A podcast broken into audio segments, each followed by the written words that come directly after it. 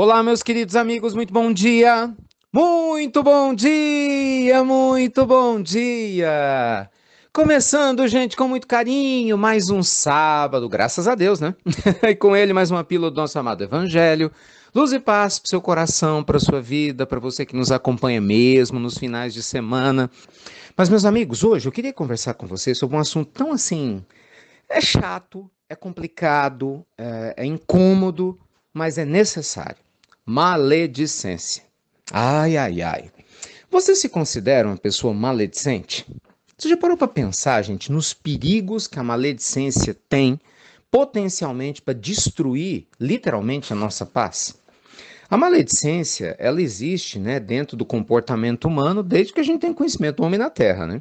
A gente for analisar os livros mais antigos, nós vamos sempre ver histórias de intrigas, de disputas, de mentiras, que é a base da maledicência.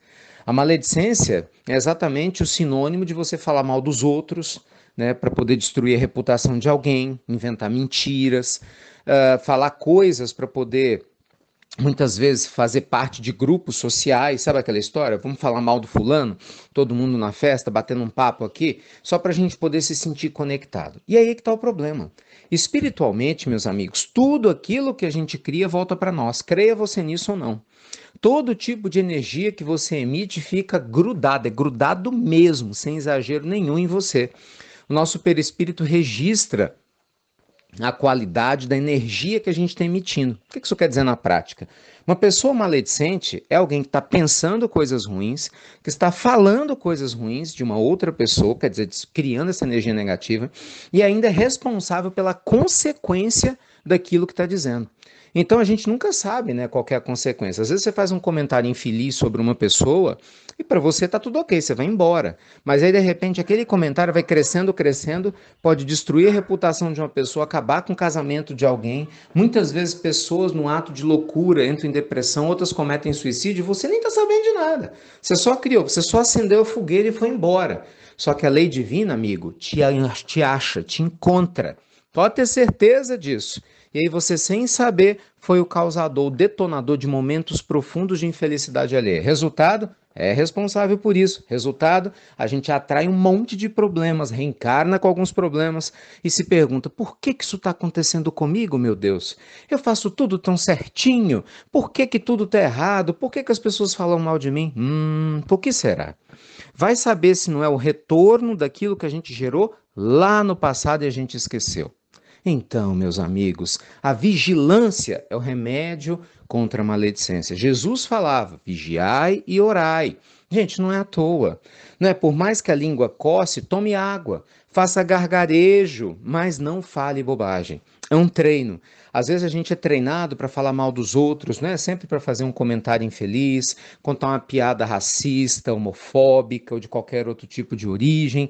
Sabe, a gente se acostuma a fazer coisas que não deve. Um dia a vida manda conta. Então, a nossa pílula do nosso amado evangelho de hoje com todo respeito, com todo carinho, mas quer te convidar sim a sair da preguiça da maledicência, a quebrar esse círculo vicioso que gera obsessões profundas, infelicidades, doenças, né, que gera muitos problemas exatamente por causa da raiva, do ódio gerado por esse tipo de comportamento, gente, que não faz sentido, concorda? Naquele que quer crescer espiritualmente, que realmente quer construir uma vida feliz, que realmente abraçou a proposta do evangelho.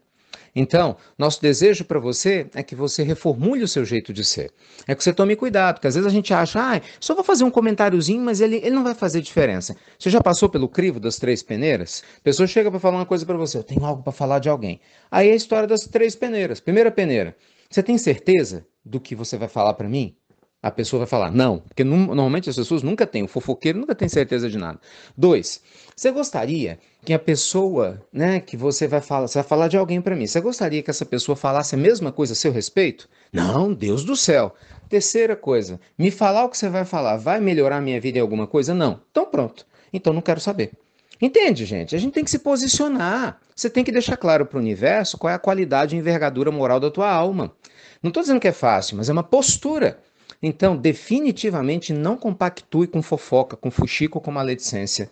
Não seja você nem o causador, aquele que dá origem, mas também não seja aquele que permite por omissão ficar em grupos de maledicência, sabe? Eu vejo um monte de gente, a gente vê hoje, né, grupos de WhatsApp falando mal do monte de gente, senta nas redes sociais, é horroroso, sabe? É uma forma decrépita de ser é? Pessoas falando mal de outras que nunca viram na vida, sabe? Questionando coisas, degenerando a ideia família.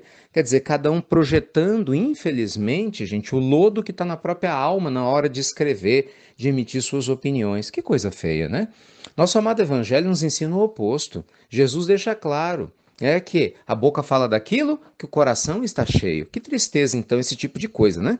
Nós vamos cultivar uma postura mais nobre, cultivar um coração mais sereno, para que a gente possa realmente compartilhar luz, né? Para quando você né, visualizar uma situação terrível acontecendo, você acalmar, você ser um pacificador. Quando você vê alguém maledicente, você desviar o assunto, você acabar com o assunto ali, para que as pessoas percebam que você definitivamente já tem outra vibração. E lembre-se, sua família está te observando, hein? Então, quando você dá o exemplo de ser maledicente, seus filhos vão ser maledicentes se fizerem bobagem, você é corresponsável, você ensinou.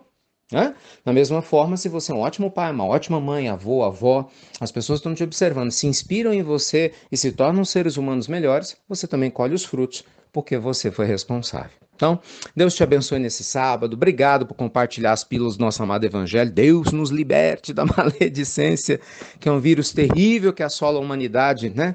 Sem dúvida alguma, muitos milênios, para que a gente sinta esse mundo de regeneração cada vez mais próximo. Tá bem? E até breve. Até muito, meus amigos. Muito breve.